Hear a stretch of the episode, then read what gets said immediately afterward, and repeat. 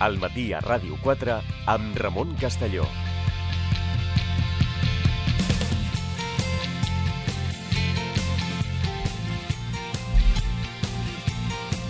Avui al matí a Ràdio 4, el que fem tot seguit a la traductora en aquest àmbit de difusió és eh, parlar de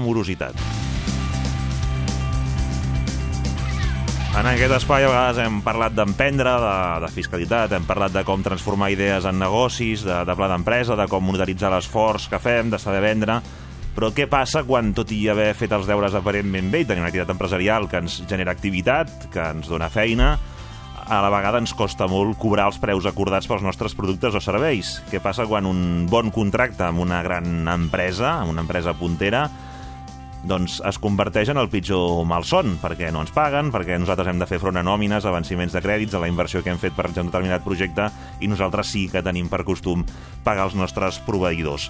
De tot això, i també d'un procediment europeu que s'ha obert en l'àmbit de la Comissió Europea i que afecta també l'estat espanyol en relació a la morositat, en aquest cas més encarat a l'administració pública, en parlarem tot seguit amb el nostre convidat a partir d'un llibre, la guia pràctica per al recobro de deudas, com obtenir porcentajes de recobro más elevados i hacer jaque mate a los morosos. I en parlarem amb el seu autor, autor Pere Bratchfield, soci director de la consultora Bratchfield i Morosòlegs Associats, considerat un dels millors especialistes en la lluita contra la morositat i la recuperació d'impagats, creador de la morosologia, és entre d'altres professor del Centre de Morosologia d'EAE Business School i president d'APGRI, Associació de Professionals en la Gestió del Risc de Crèdit i Cobrament. Molt bon dia i benvingut. Molt bon dia i moltes gràcies. Uh, quins són, uh, uh, una pregunta en genèric, els grans uh, perjudicis que causa la morositat a l'economia espanyola? Bé, jo diria que, que el, primer, el primer problema o el, el, el primer cost és financer.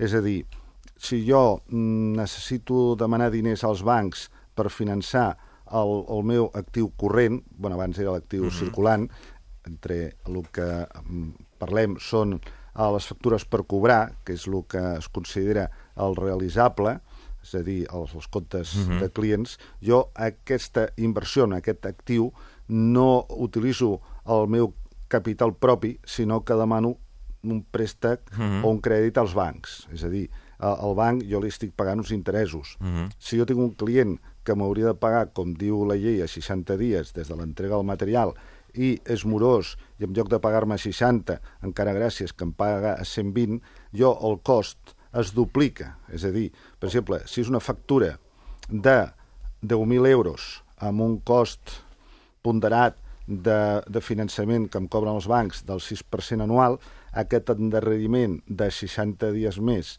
per cobrar aquests 10.000 euros, a mi em costaran eh, uns 100 euros de cost extra de finançament. Uh -huh. Clar, això amb una sola factura no és molt, però si, si anem fem... sumant... Aquest és el problema. Si fem el valor agregat de tot el cost financer de centenars o de milers de factures i una potser, doncs, una no és molt, però clar, tot el pes. No? Aquest, aquest és el problema de lo que es diu tècnicament morositat. Morositat vol dir el compliment diguem-ne, endarrerit d'una obligació de pagament. Però hi ha una cosa pitjor, que és uh -huh. que no et paguin. O sigui, no et paguin, però no et paguin mai. Uh -huh. Aleshores ja no és un cost financer, que sí que n'hi ha un cost financer, però això ja és una pèrdua directa a la compta d'explotació de les empreses. Uh -huh. I aquí depèn molt el marge brut que tingui aquest negoci. Clar, jo si tinc un marge brut del 300%, bueno, un incobrable de, de 1.000 euros em farà pessigolles, però clar, si jo tinc un marge del 0,5%, jo estic perdent pràcticament eh, tot, no estic perdent benefici o deixant de guanyar benefici. Ara després parlarem, de, a partir del llibre que, que ens presenta vostè, mm, en com gestionar tot això, les idees que dona o quines opcions hi ha, perquè el llibre és molt complet i no tindrem temps per entrar en tot, però sí per agafar una idea de què es pot fer davant d'aquestes situacions. Abans, però, hi ha aquesta notícia que hi havia comunicat de la Comissió Europea on situava Espanya entre altres països on, on, on, on combatre, en aquest cas, tota, tota aquesta qüestió d'impagaments de, de morositat, però vostè em deia que era amb l'administració pública, sobretot. Sí, a veure, eh, tot això mm, hem d'anar a, a l'origen. L'origen, estem parlant de 1995, o sigui, més de 20 eh? anys, sí, que la Comissió Europea va detectar que alguns estats d'Europa, de, de la Unió Europea, eh, estaven pagant a terminis molt llargs. I aleshores es va publicar, es va promulgar una recomanació de la Comissió Europea dient que els estats tindrien que prendre mesures legals mm. perquè es reduís els terminis de pagament. O sigui, aquí no parlem de morositat en el sentit de que hi ha hagut un venciment d'una obligació de pagament, una factura que ha vençut i que el client no et paga. Aquí estem parlant de que els grans clients t'estan imposant uns terminis de cobrament que són draconians, són abusius. No? I era això també el que li interessava molt a la, la Comissió Europea de reduir-lo. Uh -huh. Aleshores, eh, va treure aquesta recomanació que no va servir absolutament per res, sobretot als estats de França cap al sud. Ja. En el nord d'Europa aquest problema no existia, no existia mai, perquè als països escandinaus el normal és pagar les factures a 15-20 dies. La mitjana estatal del termini mitjà de pagament en aquests països no arriba als 30 dies. No? Uh -huh. O sigui, en canvi en el sur pues, són 3 mesos. No? Uh -huh. I això passa ara i passava fa 20 i pico d'anys. No? O sigui, aquesta recomanació, com no va servir, aleshores pensem que el procediment legislatiu de, de la Unió Europea és lent, aleshores es va a promulgar una directiva, la 2000 barra 35 CE, del Parlament Europeu i del, del Consell Europeu, per reduir la morositat. La directiva té un nom, eh, Directiva per la lluita contra la morositat en mm. operacions comercials, que englobava les empreses privades i també englobava les administracions públiques. O sigui, aquí estaven fora els consumidors. No?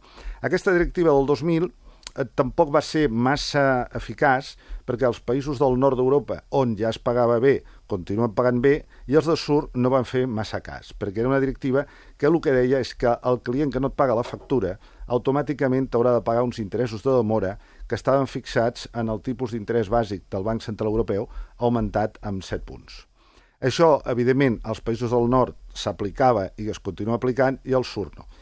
Després de diversos estudis, en el 2011, la Comissió Europea, i la, el Parlament Europeu i el Consell Europeu van decidir promulgar una directiva que era una mica la, la dos, del 2000 refosa, que és la 2011 barra 7 UE, amb la que reforçaven amb el concepte de posar límits als terminis de cobrament. Uh -huh. És a dir, el que ens diu aquesta directiva que lo normal és que l'administració pública pagui a 30 dies els seus contractistes i proveïdors. I que entre empreses privades lo normal és no pagar més de 60 dies, uh -huh. amb excepció, llevat d'alguns casos molt excepcionals, que es podria ampliar a aquest termini.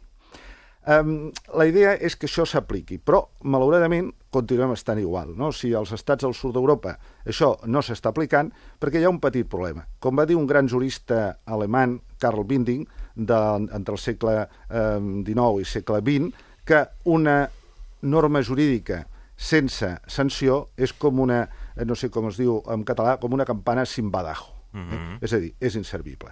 Aleshores, clar, què ha fet la Comissió Europea? Ha estat estudiant els terminis de pagament i el sistema de pagament de diversos estats i ha detectat que hi ha quatre que no s'està aplicant la directiva, que són Eslovàquia, Itàlia, Grècia i Espanya. I aleshores el que ha fet és una carta d'emplaçament dintre de lo que és un procés de demanar als estats que compleixin la directiva europea, perquè la norma jurídica europea eh, hi ha una supremacia, això molta gent no ho sap, això els advocats juristes ho saben, que hi ha la supremacia absoluta de la legislació europea de la nacional.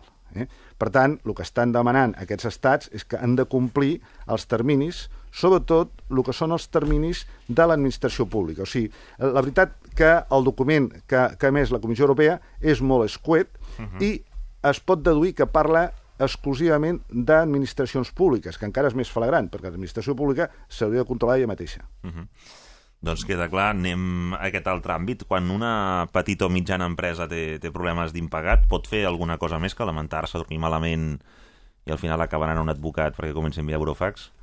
A veure, mm, jo originalment la meva professió és de credit manager, no? Mm -hmm. Això és una professió que malauradament mm -hmm. aquí a, a Espanya no és gaire coneguda, um, es pot traduir com gerente de crèditos, això uh -huh. es va inventar als Estats Units fa uns uh -huh. 140 anys, o sigui que ja fa molts anys que existeix. Ja té un recorregut, per tant. Exactament, o sigui, no és un invent com els que han sortit ara de, de community manager sí. eh, o de, de nou eh, webmasters. tecnològics. No, no, no, fa 140 anys que existeix aquesta professió, uh -huh a Europa va entrar fa uns 85 anys a través de, del Regne Unit I aquesta professió és la que s'encarrega de que abans de donar un crèdit a un client s'ha de veure unes coses tan elementals de sentit comú. Primer, si té solvència per pagar les factures. Segons, si té liquiditat perquè clar, que tingui molta solvència patrimonial però després no té cash flow, no té diners Sí. al calaix, no? I després doncs, que tingui un perfil de, de bon pagador. O sigui, uh -huh. com conèixer el, la capacitat de pagament futura d'una empresa? Doncs analitzant el seu comportament passat. Totes aquestes tres coses són imprescindibles. És a dir, Malauradament, ja sé que és una mica eh, fort de dir-lo, però quan tenim l'impagat, malament rai. És a dir, eh, el que Ja hem de fer tard, no? és evitar-lo, exactament. Eh? O sigui, això no vol dir que estic dissuadint els possibles lectors de llegir el, el meu llibre, la, la guia pràctica de recobro d'impagados, que, que vull dir que jo crec que és un llibre que és curatiu, pal·liatiu, Mhm. Però el que hem de fer és medicina preventiva, o sigui, profilaxis. O sigui, hem d'evitar vendre a clients que ja tenen el perfil de morós, perquè ja estan fitxats com a morosos, els registres de morositat, Mhm. ja tenen un perfil de risc molt elevat, per tant, s'ha de posar aquest filtre. Ara, una vegada que tenim l'impagat, doncs aleshores, evidentment, hi ha uns procediments. El primer que s'ha de fer és revisar quina documentació tenim d'aquest crèdit impagat, Mhm. és a dir, si està ben documentat, que és un altre problema que hi ha. El proveïdor, malauradament, encara que tingui tota la raó del món, si va doncs, amb un arbitratge o va Mhm. a judici, ha de portar el que es diu la càrrega de la prova. O sigui, Mhm. ha de portar tots els elements perquè un jutge o un àrbitre li doni la raó. I això es diu una comanda firmada pel client o a través d'un procediment de correu electrònic o fins i tot per internet, Mhm. tenir un albarà d'entrega o un certificat de transportista conforme jo he entregat Mhm. aquests pàl·lets a casa del client, eh, una factura que estigui correctament Mhm. emesa i, si és possible, doncs un contracte o unes condicions generals de venda. Si no tenim això, sí que podem intentar-lo, podem intentar reclamar, però si hi ha oposició del deutor que diu, escolta, jo a vostè no el conec de res, no, no li dec res, és, al contrari, vostè em deus di- diners a mi i jo ja li he pagat tot el que li devia, clar, oi, escolti, vostè està entrant en contradiccions, no? Ha de dir una excusa, no, no les quatre alhora, no? Eh, bueno, això és, és típic de, de, dels mals pagadors, per tant, s'ha d'estudiar molt bé això, i després el que s'ha de fer és demanar un informe investigat de la situació d'aquest deutor. És a dir, aquests informes investigats, en, en aquests moments amb la llei, uh -huh. eh, amb la llei de seguretat i la llei de protecció de dades, te'ls ha de fer un detectiu privat especialitzat en aquest tipus d'investigacions per veure com està aquesta empresa, perquè si aquesta empresa dintre de 15 dies presenta el concurs de creditors o simplement pues, tancarà per l'article 29, pues, escolta, ho tenim bastant, bastant magre. Um, en, aquest, en aquest punt és, és, és interessant això que planteja perquè moltes de les coses que hem parlat, uh, ja no, no només a nivell d'empreses, sinó a nivell de particulars, de davant de grans operacions econòmiques, a vegades sobta doncs, això, no? no haver fet unes comprovacions o uns assessoraments previs que comparat amb el que hi ha en joc, diguéssim, és molt irrisori i en canvi ens podria estalviar problemes. Estic pensant en aquest cas del que parlem avui, doncs això que dèiem, no? un gran contracte que ens ha costat molt de tancar i que per tant en principi és una cosa beneficiosa, si pràcticament bona part de la nostra activitat ens, ens ve condicionat per aquest únic client o aquest client tan potent com ens dongui problemes a l'hora de, de cobrar els serveis, tindrem mala, mala peça al taler.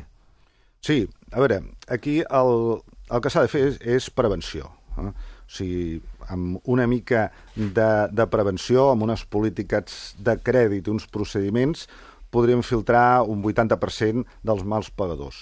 El 100% és impossible, perquè sempre hi ha un factor aleatori d'empreses que tenien molt bona reputació, mm -hmm. molt bons informes, tothom coneix ara, durant aquests mm -hmm. 10 anys de crisi que estem passant i que sembla que ara comencem a sortir, eh, hi ha hagut casos paradigmàtics, que no vull donar noms, mm -hmm. però tothom els, els recorda.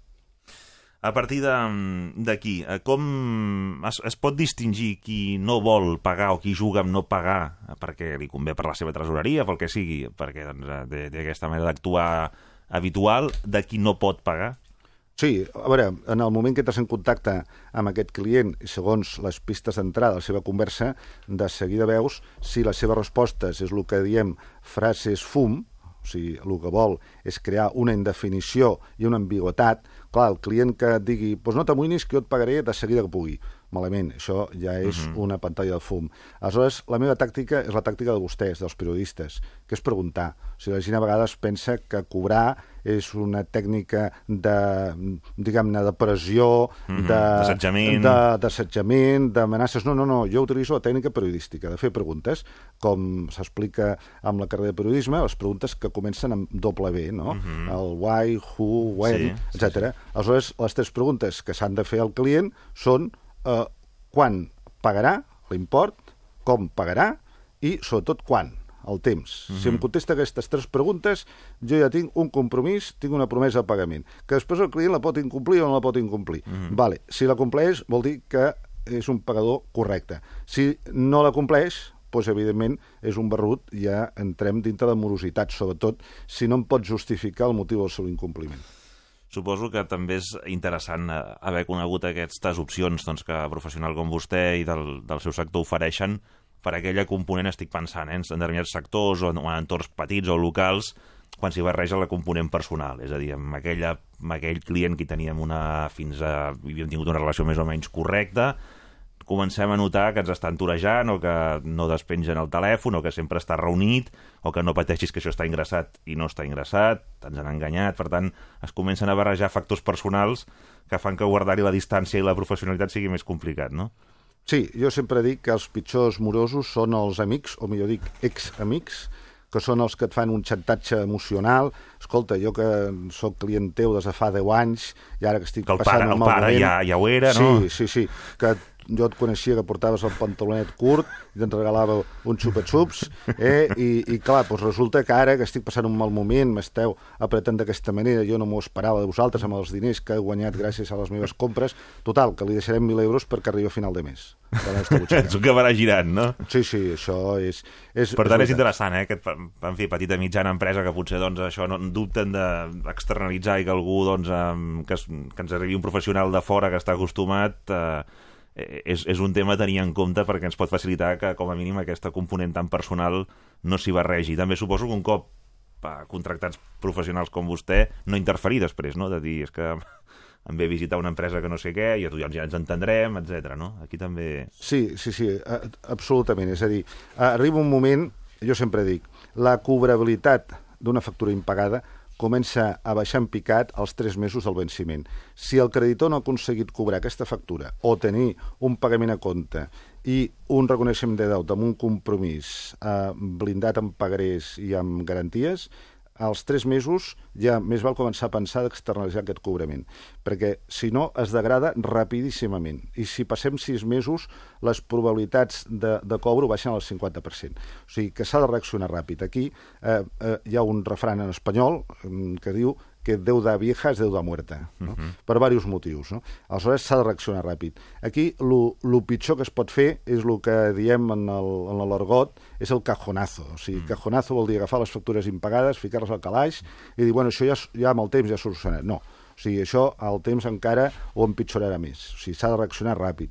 Si als tres mesos no tenim un pagament a compte, una quantitat, mm, com a mínim Mhm. un 25-30% del deute original i un reconeixement blindat del deute en pagarés, aleshores això més val externalitzar-lo amb un despatx d'advocats, amb una empresa de recobrament Mhm. sèria, eh, fugir d'aquestes empreses que Mhm. fan promeses de mètodes expeditius resolutius, perquè amb la reforma que va haver del Código Penal en el 2015, la llei 1 barra 2015 de reforma del Código Penal, hi ha un nou delicte que abans no existia, que és Mhm. l'article 172 ter del Código Penal actual, Mhm. que és el delito de acoso. Eh? Mhm. Això abans no existia. Per tant, s'ha d'anar en compte amb aquestes qüestions i posar-lo doncs, en mans de, de professionals serios que et poden, com a mínim, gestionar això i doncs, buscar una solució que potser el, el creditor doncs, no, no, no coneix aquesta, aquesta via Mhm. o simplement se'l toregen. Uh -huh.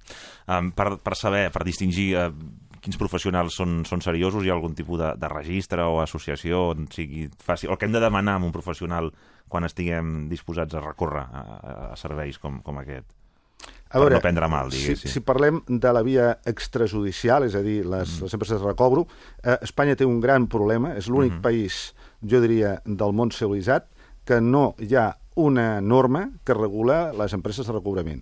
És a dir... O sigui, aquí queda un... feina per fer, doncs. Eh? Exactament. O sigui, hi ha una regulació indirecta a través de tres lleis orgàniques, que és, evidentment, el, la llei orgànica del Codi Penal, o sigui, el Codi uh -huh. Penal, hi ha la llei orgànica que vostès coneixen molt bé, uh -huh. que és la de protecció de l'honor uh -huh. i de la intimitat, que els periodistes la coneixen millor que jo, i després la llei orgànica de protecció de datos. Uh -huh. És a dir, si no anem contra alguna norma, algun precepte d'aquestes tres lleis orgàniques, en teoria això és lícit.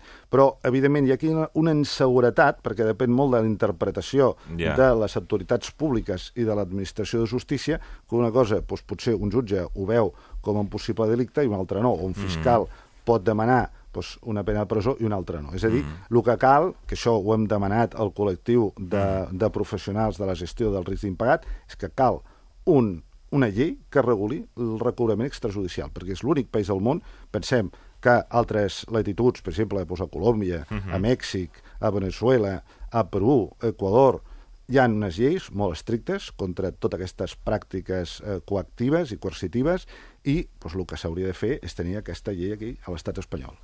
Anem a comentar també, sense estar tirant el temps al damunt, però vaja, és, és, és molt interessant en determinades situacions eh, concretes que ens poden fer entendre quines estratègies es poden aportar Eh, M'ho explicaven, per exemple, des del sector d'hostaleria, doncs, que t'arriba un proveïdor de begudes, de, de, de determinat tipus de refresc, eh, en plena temporada d'estiu i el, en el moment que, en fi, quan està arribant el camió, per entendre'ns, eh, t'acaben dient que canvien el sistema de pagament i que ho faran més tard i que si no t'interessa doncs el camió no, no et subministra, diguéssim. Llavors tens la pressió aquella de dir, compte que em quedo sense producte si no accepto aquestes condicions. Això sobretot empreses a vegades, sobretot mitjanes o grans, hi ha el risc de que li facin amb una empresa més, més petita?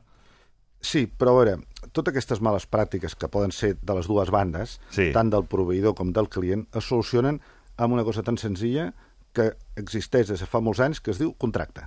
És a dir, el problema de, de les empreses a, a l'estat espanyol és que no es fan contractes. No es fan contractes? No, bueno, sí que es fan, però... De paraula o de...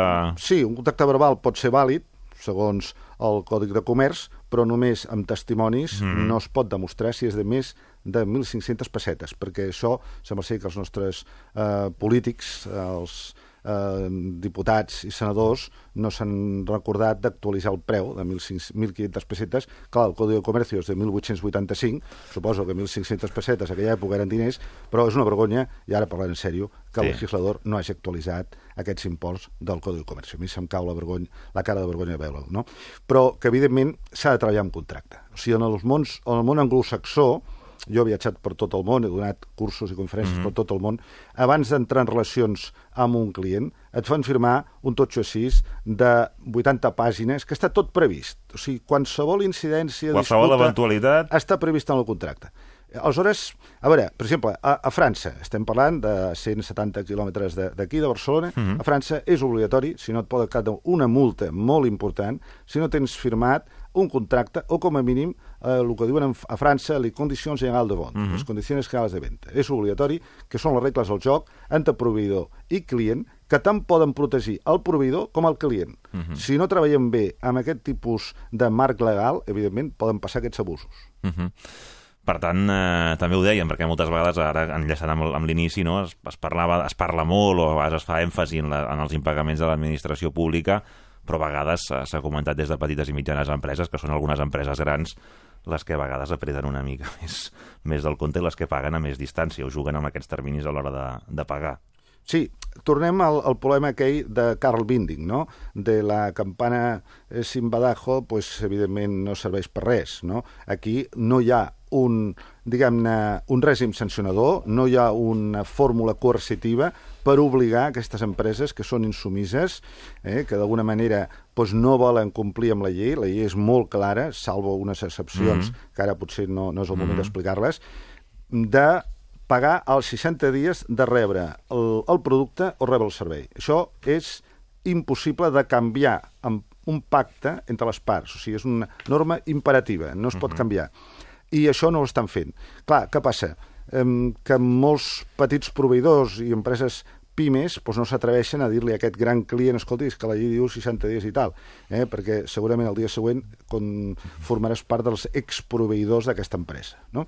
Aleshores, per tant, doncs, hi ha, diguem-ne, molta resignació, s'estan acceptant aquests terminis, un 70% de, de les pimes han d'acceptar contractes, eh, diguem-ne, no per escrit, sinó verbals, tàcits, de cobrar més de 60 dies, i la veritat ho han de fer perquè han de facturar i han de sobreviure. A partir d'aquí, ja per anar acabant, sí que volia saber, perquè en, en algun punt del llibre ho hem vist, que a vegades hi ha una solució intermitja entre l'estratègia tova o l'estratègia molt dura a l'hora d'afrontar un, un impagat. Sí, cap de les dues vies és, és la correcta. Eh? No pots anar de Harry el sucio ni pots anar d'amiguete amb el deutor. O sigui, el que has de fer és negociar. A veure, mm -hmm. eh, nosaltres el que apliquem pues, és el que van explicar els professors eh, Fisher, Uri i Patton amb el famós llibre que van escriure ja fa bastants anys a la, la Facultat de Dret de Harvard, el mètode mm -hmm. de negociació, basat pues, en la negociació efectiva, i és el que s'ha d'utilitzar. No? Aplicant aquest mètode, pues, evidentment tens possibilitats de cobrar, no sempre. Ara, jo el consell és que si per la via extrajudicial el deutor morós no vol pagar, no fem com el 80% de les empreses, que aleshores sí que ho fiquen al calaix i ho donen per perdut. Hem de ser més combatius, hem d'anar a un advocat especialitzat amb el tema recobro i, si és necessari, doncs fer una petita inversió i anar per la via judicial. Perquè el problema que tenim en aquest país és la, el sentiment d'impunitat del morós professional que sap que el 80% dels creditors el deixaran en pau si els toreja durant un any durant un any, si no si aconsegueix salvar un any, després ja està, sí. n'obliden d'ell. I si passen 5 anys ja han begut oli perquè es produeix la prescripció extintiva del deute, que això també és una cosa que va fer molt malament el govern de Mariano Rajoy fa un parell d'anys, que van baixar el termini de prescripció extintiva per deutes empresarials, que era de 15 anys, ho van baixar de cop a 5 anys. I això, evidentment, doncs, s'ha d'anar molt en compte que no s'arriba a produir aquesta prescripció fent reclamacions fefaents al deutor abans que passin aquests 5 anys. Doncs uh, la guia pràctica para el recobro de deudas, cómo obtener porcentajes de recobro más elevados y hacer jaque mate a los morosos. Uh, us dona una idea de les, de les opcions de com treballen i, de més a més, d'aquest perfil de, de professionals experts en fer front a aquestes situacions, uh, editat per FC Editorial. Moltíssimes gràcies, senyor Vera Bratfield, per haver-nos acompanyat al matí a Ràdio 4. Bon dia. Mol, moltes gràcies, senyor Castelló, i bon dia a tothom. Segueix l'actualitat de Ràdio 4 també a internet. Clica rtv-e.es barra Ràdio 4. Entrevistes, reportatges, notícies, esports. A Ràdio 4 a la carta hi trobaràs el més destacat del dia i de la programació de la teva emissora.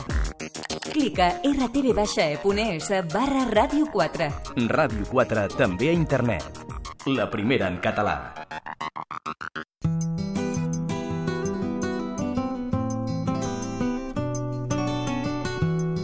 La cultura ens fa lliures. Respira la llibertat cultural amb Wonderland. Dissabte i diumenge, de 3 a 4 de la tarda, Wonderland, a Ràdio 4, amb Rosa Gil.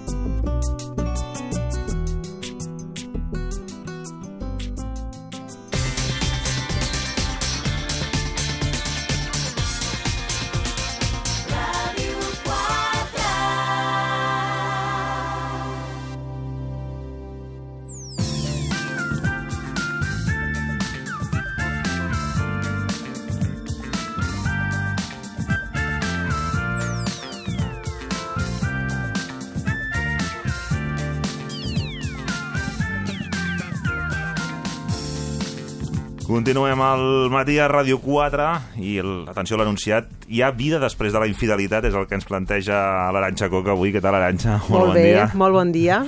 Perquè, clar, la dada d'inici, sí. 47% dels espanyols en parella són infidels. Sí. 50% de dones, 44 d'homes. Sí, bé, bastant, bastant Per tant, està bé que fem una secció eh? si hi ha vida després, perquè ja la meitat sí. de la població necessita saber-ho. Sí, sí, sí és, un, és un tema, un dels majors temes de, de sol·licitud d'ajuda als terapeutes de parella, el de la infidelitat i després assumptes varis sobre um, um, familiars, eh, sobre la família política i els fills, però aquest realment és una continua sent, brutal. Sí, continua sent el tema estrella que demana i demanda ajuda uh, per part de moltes parelles.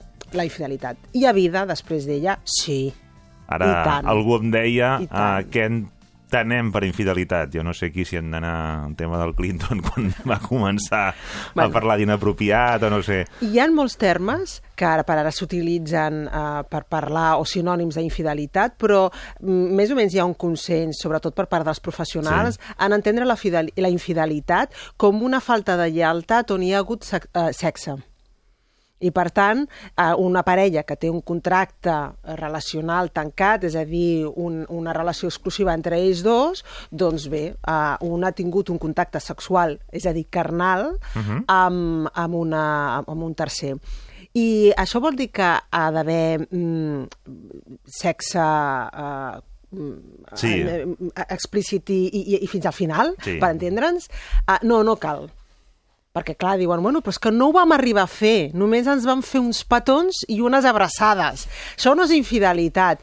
Home, s'entén, dintre d'aquest consens que intentem els professionals per poder posar una mica d'ordre, això ja s'entendria infidelitat. És a dir, quan hi ha hagut un contacte físic, no anem a entrar entre En el el, grau grau, de contacte, val? no? si l'he tocat més o, o ens hem tocat menys. I després hi ha un altre terme molt utilitzat que és el, a la falta de lleialtat Uh -huh.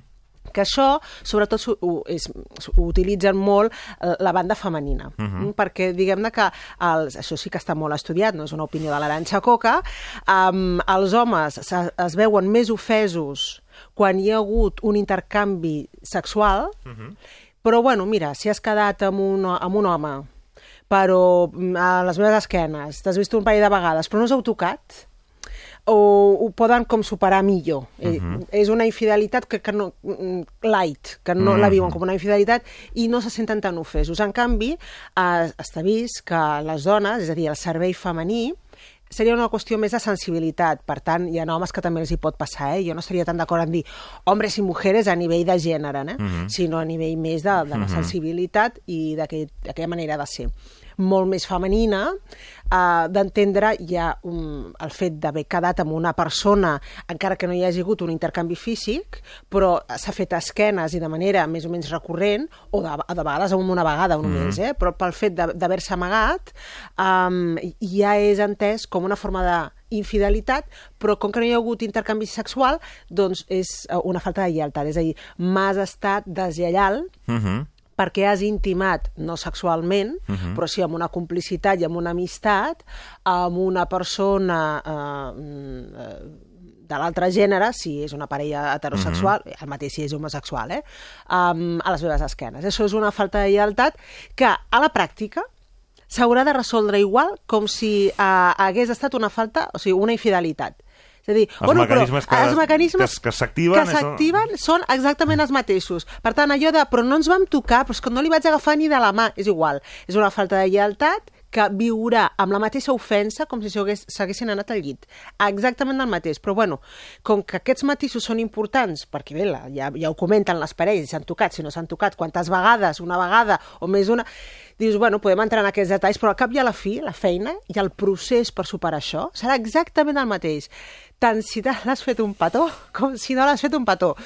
Ara, això s'ha de tenir en compte. Al cap i a la fi és m'has faltat a la lleialtat, independentment del grau, he perdut tota la confiança en tu, s'ha creat un abisme, un silenci entre nosaltres i es crea el que se'n diu un estat d'aïllament emocional entre els dos i això eh, és, hauran de fer el mateix treball per superar-ho, tant si s'ha fet d'una manera la infidelitat com si ha estat una falta de lleialtat.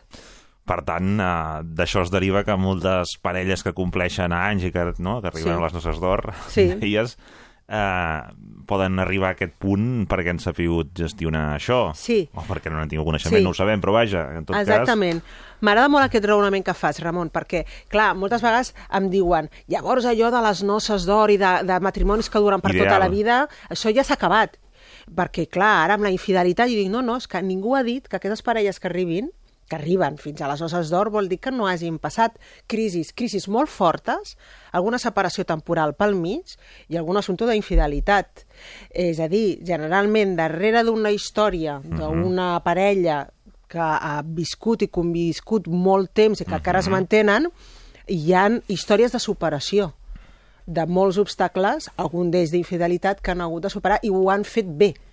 D'altres, al millor és perquè s'han acomodat i s'han adaptat a la zona de confort, i però aquella parella està trencada internament. Però hi ha parelles que no, que estan molt sanes com a parella, s'estimen, i, i tot i així han passat uh -huh. uh, per moments molt, crític entre, molt crítics entre ells dos, un dels quals és la infidelitat. Per això, si se supera un procés uh, d'infidelitat, la parella queda molt enfortida, aprèn molt de si mateixa, cada un aprèn molt de si mateix, uh, i es crea una aliança de complicitat que uh -huh. et diria fins i tot, i amb això no estic fent apologia de la infidelitat, ni molt més, ni molt més, eh? però et podria dir val, fins val. i tot que és una lliçó de vida que ha reforçat i ha donat encara sí, sí. més qualitat a aquella relació de parella. Per això de vegades es diu que una infidelitat és com la, la pebre, Mm -hmm. que falta posar no? a l'amanida de la parella. No? Home, si la podem evitar, és una, és una situació desagradable. És com dir, bé, després de superar una malaltia, a, a, gaudeixes més de la vida. Home, tant de bo no haguéssim de passar per ella no? per apreciar la vida, però bé, en, en els casos en què malauradament ha passat, realment la parella que se'n surt, se'n surt molt enfortida i amb una estima i una complicitat i fins i tot amb un sexe molt millor del que yep. tenien abans és cert. Moltes parelles m'ho han dit, dius, no havíem tingut sexe tan bo abans de que ell o ella em fos infidel, vull dir, i, i, i s'estranyen, i fins i tot m'ho diuen com una culpabilitat, no? Sobretot el que ha patit la infidelitat, dius que ara, no sé, ara me'l menjo més.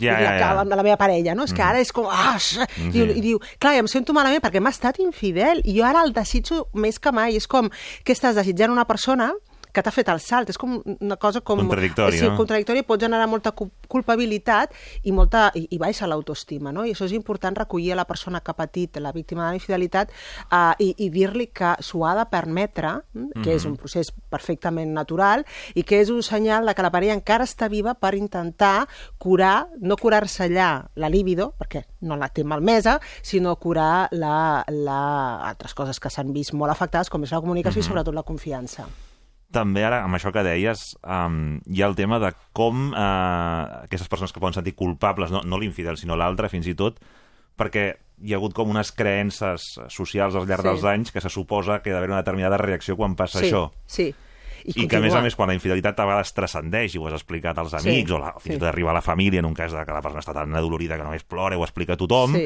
llavors quan ve la reculada, tota sí. la pressió de la, pot jugar en contra. Que bo. Sí, i juga molt en contra i genera aquesta culpabilitat. Què estàs fent si a mi m'ho hagués fet, jo ja estaria... T'ho tornarà a fer, no ho veus? I t'ho tornarà a fer i, i, i jo no li hagués perdonat en ma vida, ja ho hagués fet jo les maletes i hagués marxat de casa. Tu fes el que vulguis, però per mi està mort. Sí. Ja és una pressió important, de vegades de l'entorn i de vegades del propi codi moral intern de cadascú. Intern de cadascú. Què estic fent després de... Que és quan, és quan arriba, hauria preferit no saber-ho. No? Exacte. Sí, sí, eh, eh, és millor la, la felicitat de la...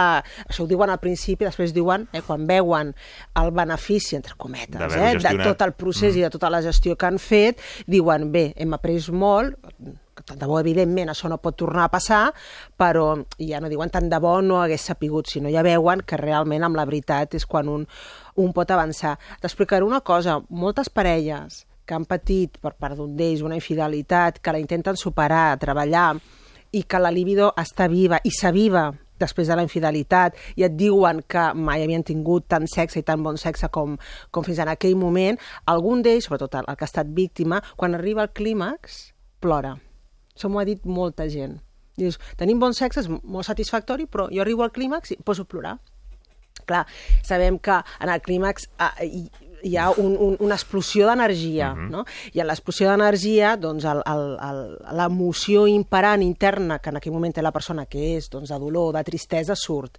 Llavors, encara es juga més en aquest què, què estic fent, no? Estic amb aquesta persona que m'ha fet que m'ha fet, no sé com el puc perdonar... del teu sí. sistema intern que hi estic fins llavors, brutal, que, no? Eh, exacte, dius, el, el desitjo, estic tenint sexe i ara estic plorant després d'haver-ne tingut, no? Mm, on estic? Llavors hi ha, hi ha una, una etapa de desorientació important. El que ha comès la infidelitat està molt més preparat, molt més preparat per passar pàgina que el que l'ha patit. Llavors, aquest és un element important a tenir en compte, que un vol córrer molt ja. i l'altre no pot córrer tant en passar pàgina. El que com és la infidelitat... No, ja està, no? no ja és... està, ja t'he demanat ja perdó, està, no ja t'he dit qui era, ja t'he ja dit com ha sigut, quantes vegades, t'ho he ensenyat tot, què més vols, què més vols? I l'altre, ja, sí, no, si jo et perdono, però no puc. Si hi ha algú que Ja. em costa, clar. Aquí és com dir, escolta, ja, ja hem curat, hem cosit, ara ja ja està, no, escolta, ja aquí hi ha com un post-operatori, hi ha una post-reacció, eh, la confiança ha quedat malmesa, no es recobra amb unes disculpes, les disculpes són no importants, necessàries, i les disculpes es demostren verbalment i després en fets, és a dir, et demano perdó, però no t'ensenyo res de la meva vida i canvio els codis del meu telèfon. Home, doncs mira, d'una banda m'estàs demanant disculpes, però d'una altra banda estàs actuant amb un secretisme i un hermetisme que en fa encara desconfiar. Per tant, això és un procés no només de paraules, uh -huh. no només d'una bona conversa que l'hauran de tenir, uh -huh. sinó també de fets i, com dèiem, el movimiento se demuestra andando. I, per uh -huh. tant, a superar una infidelitat ben bé, allò que dius, bé, començo a, a, a ja tenir confiança en la meva parella i a relaxar-me, pot ser perfectament de 18 a 24 mesos. És a dir, estem parlant d'un procés de dos anys. Dos anys on no hi pot haver una, una desllavissada. Ja. Això què vol dir? Un altre tip que recomano moltes parelles. Si hi ha una confessió, ja que confesses, digue-ho tot. És a dir, allò de... Però només han estat dues vegades. I després resulta ser que van ser 10, me les invento, uh -huh. i aquesta dada surt més endavant. Mhm. O que va Tot ser el- abans de quan has dit... Sí, o que... exacte. Eh? Eh, o que va ser abans, va, va començar al març, doncs no, es veu que ja portaven un any. Això no és un pas enrere, són 20 passos enrere de tot el procés. Jo sempre dic a una parella, heu parlat, us heu dit tot, i em diuen la parella, cal? Sí, cal. Hi ha alguna cosa que no cal, que ara diré, però en principi cal tot. Digues tota la veritat, perquè com surti una dada en el futur, aquests dos anys que dic que es necessita per recobrar la confiança plena en una parella després d'una un, ferida tan, tan gran, es convertiran en dos més. És a dir, ja portem quatre. La parella té un, té, té un sostre de desgotament, de dolor, eh, quatre anys superant una crisi és molt, o sigui, és una malaltia de, de llarg recorregut, podríem dir, no? No hi ha parella, no hi ha moltes parelles que ho puguin aguantar perquè és molt d'estrès emocional. Per tant, no allarguem el temps, posar-nos a treballar i ja, eh, perillos al río, com es diu, quan ho expliquis i quan hi hagi la confessió ha de sortir tot el material. Quan dic tot el material, sense morbo. I aquest és un altre tip. Però com ho era? Com ho fèieu? Com tenia les calcetes? Què et feia? Quina, què et feia? Què et feia Eh, ell o ella que sí, no et fes es- jo? Aquest morbo és important no entrar-hi i no contestar. Uh, T'agradava, que és una pregunta, Exacte, clar. eh? t'agradava. I què et feia ell o ella que jo no t'he fet? Entrar, Sí, eh, sobretot sí. són, és morbo que té a veure doncs, amb l'eròtica i amb l'intercanvi sexual. És, és important no recrear-s'hi ni en la pregunta ni en la resposta. Per què? Perquè el que ha patit la infidelitat eh, pot obsessionar-se amb aquesta persona. Ja. Si s'obsessiona amb aquest tercer, no superarà, eh, no, no avançarà en el procés Ja, ja, de, ja, ja, de treball ja. que han de fer per recobrar-se i, i retrobar-se. Però que li preguntes, tipus, però després de fer-ho amb aquesta persona ho feies amb mi, vas, això sí que es, es, forma part de la confessió, això ja... Sí, sí, forma part. Eh, és, eh, el- és, és inevitable Sí, que... la línia, clar, la línia és fina, eh? Quan va ser? Sí, és a dir, una cosa és el morbo del com Sí. i una altra és la pregunta gestió de quan. com clar, de- del de- quan. de com. Quan va ser? Va ser aquell dia? O sigui, aquell dia van venir de viatge, recordo una parella que m'es- m'explica- explicava i van venir de viatge, vaig marxar mm -hmm. durant una, una raó que havia d'anar a la feina, m'hi vaig trobar amb l'altra, vaig tenir sexe, vaig tornar a casa i vaig tenir sexe amb la meva dona. Val? Uh, això ella és tard o d'hora, en aquest Ho- cas ho ella, acabar- uh, ho, ho enllaça, Ho perquè lligarà, clar, no? si sap que ha Ho passat una cosa, és més, farà i passarà un procés eh, molt delicat, i en aquest sentit eh, és, és quan sobretot es necessita més un professional, Mhm. que a tota la relació anterior passarà a ser qüestionada.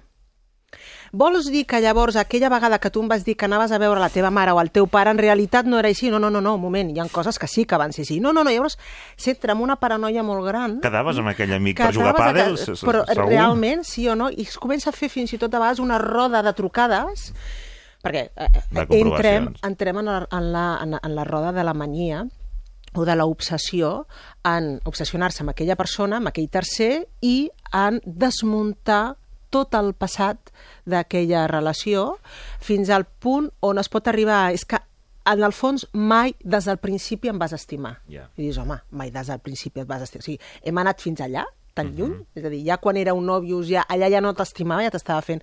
Clar, es pot arribar a punts molt ridículs des del punt de vista purament lògic, no? però des del punt de vista emocional és molt coherent, perquè aquella persona està tan eh, decepcionada i ha entrat en una roda de desconfiança en l'altre i desconfiança en el valor d'un mateix que ho comença a desmuntar tot, amb la qual pot haver un desmantellament de la relació important. És aquí, o sobretot, és un dels punts més importants on es pot necessitar ajuda. En aquest sentit, cal donar informació? Sí. O no cal donar informació perquè no ajuda en, en, en, el, en els aspectes més morbosos, perquè, si no, la parella entra, com deia, a obsessionar-se amb aquell tercer. Bueno, i s'han fet coses doncs, de perseguir l'altre, Sí, sí, no, entrar- eh, voler saber tota, tota la vida de l'altre, posar-se en contacte amb els pares de l'altre, vull dir... Intentar fer oblida'n- revenges... mm, Oblida tant... Bueno, les revenges ja és aquella violència, eh, aquell Mm. enfado que surt en forma de violència incontrolable, que això no pronostica res, res bo en la reconciliació Mm-hmm. de, la, de la parella. El, el tema se'ns en- se'ns anirà per una altra sessió, eh? Ja t'ho dic Bueno, ara, sí, és perquè és tema potent, molt eh? llarg és és potent, molt és potent, potent, perquè anem, anem, a les, anem a les causes, però també suposo que el, el, el que hagi passat no és el mateix, entenc, una, un tema puntual, d'una Sí. infidelitat puntual, jo què sé, un congrés Sí. o no sé què, i una patinada, havia begut, no, etc que portar una relació paral·lela que s'acaba sabent, que no t'has definit, i que llavors decideixes que seguiràs doncs, amb la persona amb la que estàs i no amb aquella altra persona, però es descobreix tota la infidelitat, Sí. per exemple. Hi ha un... mm, per- reduir molt, hi ha el, eh, de vegades els motius d'una soledat puntual mm, i una, una, una necessitat de sentir-se aquella persona per inseguretat personal i, per tant, per un problema d'autoestima atractiu per altres, llavors aquí va caure, com dius, eh, va, va, vaig patinar, llavors va ser la infidelitat puntual. Aquest, aquesta infidelitat genera molt arrepentiment, molt. Llavors passen dues coses. El que li ha passat, molt arrepentit, fa una confessió, desmuntat o desmuntada, eh? mira què m'ha passat, se m'ha anat de les mans, Necessita treure-ho. necessita treure, I a l'altre li posen un- i clar, l'altre... li posen un problema al davant. Ah, Sí, mm, eh, es troba amb què has fet, no? què has fet, i dius, sí, sí, no sé què he fet, i llavors aquí els dos pateixen moltíssim, però insisteixo, sempre hi haurà un que necessitarà, oblidem-ho, oblidem-ho, ha estat un error puntual, l'altre no ho pot oblidar, per tant, un anirà ràpid intentant mm, arreglar i l'altre no podrà, i això és molt important, ser lo suficientment pacient i tenir eines per acompanyar el que més li costa. Mm? I aquestes eines, bueno, són unes molt concretes que donaran per un altre dia per explicar-les, però realment no podran córrer tant com el que li agradaria passar pàgina eh, voldria. O bé, com que ha estat un error tan puntual, o sigui, un error puntual, un, Sí, una, una patinada. eh, una patinada, o bé, com deia, o es confessa ràpid o es tapa per sempre. I no s'explica a ningú, però és que ni a amics... És a dir, un mateix ho intenta reprimir mai no ha passat, no? Um, moltes vegades no se sap mai, mm, però mm, genera problemes d'autoestima degut a aquest gran secret. Eh? Genera un malestar i moltes És vegades això és, no és una motxilla no gestionada. Molt bé, has dit, perfecte. Llavors, generalment això no comporta a una ajuda en parella, sinó a una ajuda individual Ja. uh, per aprendre a perdonar-s'ho i després per valorar si es fa la confessió o no. Jo, ara, potser hi ha molta gent que em diu què estàs diciendo? Però jo sóc sincera. Vinga, vinga, Arantxa. jo crec que hi ha secrets en quant a la infidelitat que uh, si no s'han confessat passat uns anys, ara aquí podríem parlar no? de passat uns anys, um, s'ha de valorar molt, molt, molt si llavors cal dir-ho o no. Perquè no farà mal a la patinada. Farà mal no haver-la confessat i haver esperat tant. És a dir, si tu has comès una infidelitat puntual, l'has amagat, estàs super arrepentit i llavors no l'has explicat a ningú i tu quedes per tu i al cap de 10 anys li dius, bueno, a mi em va passar això, i t'ho dic ara perquè bé, com que estem en un marc de seguretat, una marc de seguretat Sí. per tu, estem també ara, em sento tan segur que, que aquest, aquest context em fa de val. Ara aquí ja puc confessar els pecats perquè això no ho destruirà res ni, ni, i més una cosa que ha passat tant temps. Mentida t'ho carregaràs en aquell moment. I ja no serà el què vas fer fa 10 anys, sinó què has fet que m'ho estàs dient ara. És a dir, per què em confesses això mm, um, tan, després de tant temps? Com has pogut, llavors es fa la revisió, com has pogut fer aquell viatge amb mi, per tant, quan vam anar a Nova York tu ja ho havies fet, per tant, quan em vas comprar tal, per tant, quan hem tingut els fills tu ja havies... Allò Tot això ja ho sabies.